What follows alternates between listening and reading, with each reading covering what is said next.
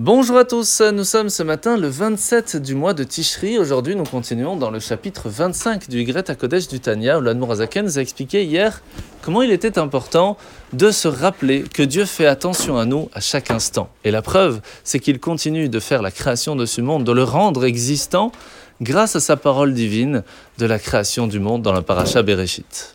Cette lumière divine s'appelle Shrina car elle est shochen, elle réside, elle s'habille dans chacun d'entre nous et dans chaque petit être qui se trouve dans notre monde.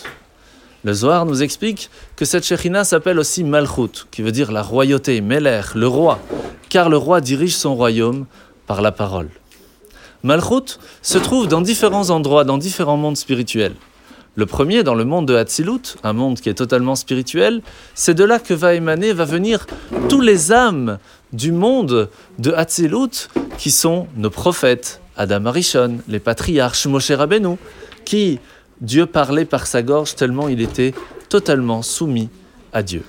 Par contre, à partir du monde de la création où la matérialité commence à prendre place, c'est là que proviennent les âmes des anges, les âmes de toutes les créatures ici-bas, qui en fin de compte sont plus attachées à des choses matérielles qu'à des choses spirituelles.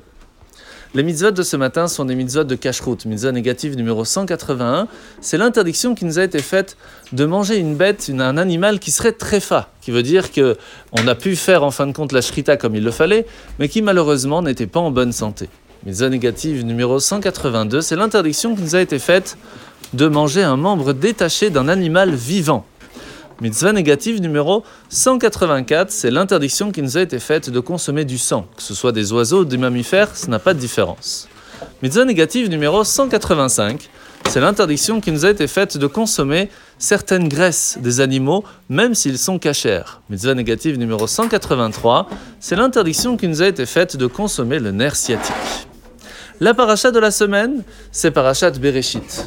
Après que Caïn, en fin de compte, n'a pas eu de vrai remords sur ses actes, Dieu va quand même retarder le châtiment de cette génération pour voir si ses enfants allaient peut-être changer d'attitude. Et pourtant, l'émer lui-même, un de ses descendants après cette génération, va lui aussi avoir deux épouses.